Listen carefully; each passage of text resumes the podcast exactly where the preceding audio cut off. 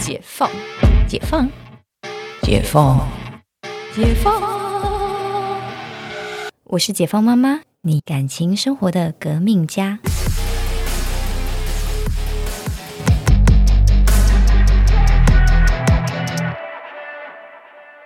我们今天邀请了一个韩国欧巴帅哥的整形外科医师王树伟，难得我们找外面的，哎，不是我们家编辑的人进来聊天了。好，那我们欢迎我们的王医师。Hello，欣姐你好，大家好。自己拍手。嗨，大家好，我是王树伟医师。嗯、那你自我自我介绍一下好了。OK，没问题。呃，我好，我叫王树伟。我我觉得有一种很拘谨，就是那种上了小学生的那个演讲台说：“大家好，我是王树伟，我来自于…… 哎，就很有点太拘谨了。OK，好，好，大家好，我是王树伟。呃，我是整形外科医师。嗯，目前我相信应该在台湾的整形外科医师里面，韩国华侨应该是只有我一个。啊，真的吗？对我找不到第二个整形外科医师是韩国华侨的。，OK，这也算是你的标签了。算是标签。嗯那会是韩国华侨，是因为我从小出生在韩国，嗯直到我考上大学以后才来台湾念书。所以你到呃大学以前，你就是高中之前都在韩国念书没有错哦，到十八岁以前都在韩国。哦。这个其实我之前好想问这问题哦，嗯，就是你小时候就想要来台湾念大学吗？我大概从国中开始就觉得我应该要来台湾念书。为什么？好，这有几个原因哦。第一个原因，就是台湾女生比较漂亮。台湾女生的确是比较美啊。每之我之前每个暑假什么跟我爷爷奶奶他们来台湾玩，我都觉得台湾女生真的真的是很不错。嗯，这是其中一个原因。OK，再来，因为我家我自己家人他们比较不偏韩国，他们比较偏台湾。毕竟是真的，你们就是华侨嘛。对，可是华侨现在到像我是第三代，到我这一代，其实大概有一半以上的华侨，他们都已经偏韩国，他们比较不偏台湾。为什么？因为习惯了，你从小出生在那边，接触都是韩国文化啊，你很少到台湾来，对于台湾你就没有什么特别熟悉的感觉，会比较陌生呐、所以就是据我所知，目前王医师单身未婚，所以你还是希望找台湾女生吗？哦，一定。OK，好，我们今天今天那个，因为我们今天会录个几集，我们后面再聊聊你的择偶对象这样。哦，所以你那时候就想说要来台湾的，国中的时候，嗯，嗯，那你在这个成长过程，你觉得台湾跟韩国到底有什么不一样啊？我们当初在韩国那个年代的时候啊，其实，在韩国我们算外国人。因为我们没有身份证，我们念的学校也都是华侨学校，所以嗯你不会让让你自己感觉到哦，我是在韩国人，我是他们的一份子。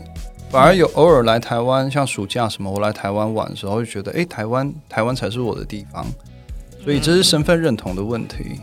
不过有很多我的同学们，就是以前高中、国中、高中同学们，他们其实都认为他们比较像韩国人，因为他们从小出生在那边，讲的话韩文也比较流利，所以他们觉得到台湾来反而让他们格格不入，让他们觉得他们像外国人。这听起来很像是那一种呃台湾人，然后在美国出生长大，然后觉得自己是美国人，对，没有错。这种感觉很奇怪。我 但我自己是支持台湾的啦，所以我就觉得这个感觉好好难形容的奇怪。对，因为到我们这一代是刚好一半一半。等到我们后面的，像最近要来台湾念书的，已经越来越少。为什么？一样啊，他们写了好几代，第三、第四代之后，他们对于韩国，对于韩文这个文化，他们接触的比较多。认同度比较高。对，然后他们到台湾来，反而觉得他们小时候国语讲的不够好，啊、哦，那就像外国人嘛。所以你小时候在家也是讲国语的吗？我们家会讲国语，但我们比较偏方言。方言？韩国的华侨，韩国华侨大概百分之九十五以上都是从山东、河北过去的，嗯，所以在韩国的华侨，我们的方言是比较独特，它有点像山东话，但有点不太像山东话。比如说可以说两句来听听吗？我们讲什么好呢？比如说大家好，哦，这个这个这这个可能差不多。啊、那有有没有什么比较奇怪的好，我讲一句，我今天晚上要去吃烤肉。？OK，嗯今天晚上我想去吃去骑一下烤油。嗯哼，就是带一点腔调的，它有点像，有点偏北京腔，但它就是山东话。山东话，嗯但你到山东去听山东人讲，又又跟我们讲的完全不一样。嗯哼，对，这蛮蛮有趣的，因为其实我常常对于这些文化融合都都觉得其实是在呃，不管是两个人啊、家庭、家族，都是一个蛮大的挑战。没有错啊。对啊，就比如说台湾人娶大陆人，或是嫁大陆人，最容易就遇到说小孩要在哪里念书。对，而且小孩小孩讲话的腔调到底像哪一边？对对对，然后刚好两边教育体制就差很多。没有错。对，那韩国跟台湾哦，这不不知道你们问你说教育体制有差很多吗？我自己认为差不多，差不多。因为韩国他们也都是以升学为主，他们也都是想尽办法考上好的大学，甚至我觉得比台湾还要更严重。嗯哼。对，所以我觉得是差不多的。嗯那就是那 OK，好哦，好。那你来台湾，其实大家对你最大的印象是你之前出过一本书，要不要来哦介绍一下？虽然说那个宣传期已经过了，但是可能还是可以买得到，然后还是可以增加一些销量 这本书据我据我了解，在出版社那边已经绝版了，啊？什么他们后来把书本来要打打算把书全部销毁，然啊？后我就说不要销毁了，全部给我好了，我就把它全部买下来，怪不得每次看到就是你认识新朋友都会送来一本书，就有点像名片。我现在把它当名片。就是反正既然要销毁了，不如留下来当名片好了。嗯，这辈子应该是有这一本吧，我猜。呃，你记我记得你那时候出那本书是跟八仙城堡的那一段经历有关。没有错，当时我在慈济医院上班，嗯那我们整形外科当时只有三个人，然后我们收了十三个病人。嗯嗯嗯嗯那在从第一天开始治疗他们，我就每天固定，诶、也没有固定时间，每天有空的时候呢，就上脸书去写了一些东西。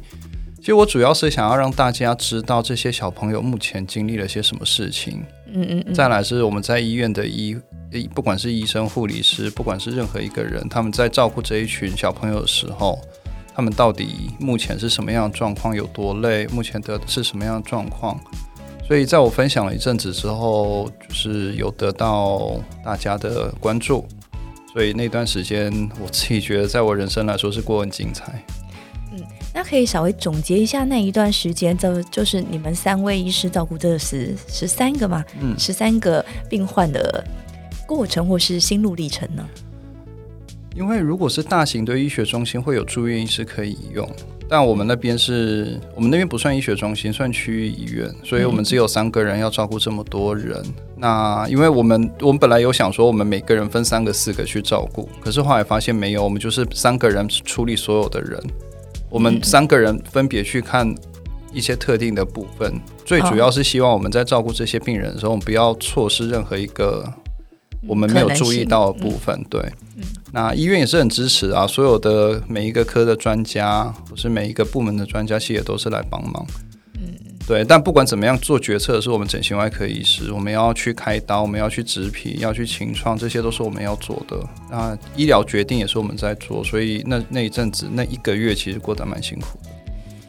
呃，我记得那个时候那个新闻，呃，我的印象就是因为去的，嗯，应该是说去八仙玩这场活动的孩子，刚好就是他们的性格差异比较大，有一些就会出来讲一些很夸张的话，然后有一些是真的就只是刚好去了，然后真的有种无妄之灾，然后可能家里也会受到一些影响。对，那呃，可以分享一下你那时候接到这一些病患他们大概的故事吗？我自己接触到这一些，大概就是十八到二十岁，最多最多可能二十二岁的小朋友了。嗯那他们烧伤几乎都是百分之四十到六十，哦，好可怕。很可怕。不过照顾他们一阵子下来，发现其实大部分他们大部分都是很乖巧的小孩。嗯，他们就真的只是因为夏天到了，然后朋友们找去玩玩水，他们也不太清楚到底那个地方到底什么样的情况。那自己知道发生火灾那一瞬间，他们其实也很开心啊，因为有很多粉 粉尘嘛，那个画面其实火灾前一刻还是蛮美的。对，很嗨。结果那个瞬间点燃那一下，他们其实根本跑都跑不掉。嗯然后，因为他们一开始发生的事情，五百个人要分送到不同医院去，所以其实那时候整个台北都是大乱。对这种画面有人间炼狱的感觉。对，然后他们可能坐救护车要送到医院去，但很多医院已经塞满了，所以他们就嗯到处塞。那到后来家人出现到医院的时候，可能他们已经抢救过一轮到加护病房去，嗯，然后家人要一个一个去确认到底是哪一个。其实那个时候也是蛮，我觉得蛮可怕的。对啊，光想象那个画面其实蛮可怕的，就是在医院的画面应该挺混乱的。我我印象很深刻，是有一个爸爸到加护病房来嗯，跟我说他要找谁谁谁，那刚好我就说那是隔壁那一床。他走过去看一看之后，走回来跟我说：“不是，这不是他小孩。认不出来。”对，因为他已经包扎的差不多了，嗯，对，整个手脚啊、脸都已经包扎过了，所以他根本认不出来那个是谁。我听起来好伤心哦，对，就是看到你的小孩还认不出来他是谁。对，没有错。嗯，那就是在整形外科啊，很多人都以为就是跟呃大家世俗认识一样，就是走在韩国街上那些整形美女的那些工作。嗯哼，然后其实很在台湾很多人不知道，其实整形外科在呃，其实，在医院的 training 跟出来呃做这些美容手术上，就是的差别，或者是很容易觉得整形外科医师就是只有做美容手术。对，因为因为整形外科、美容外科、美容手术是显学，现在太流行。嗯不过整形外科要训练的部分比这多很多。嗯，美容手术只是整形外科在训练过程当中的一个小环节而已。嗯一个比较小的范畴。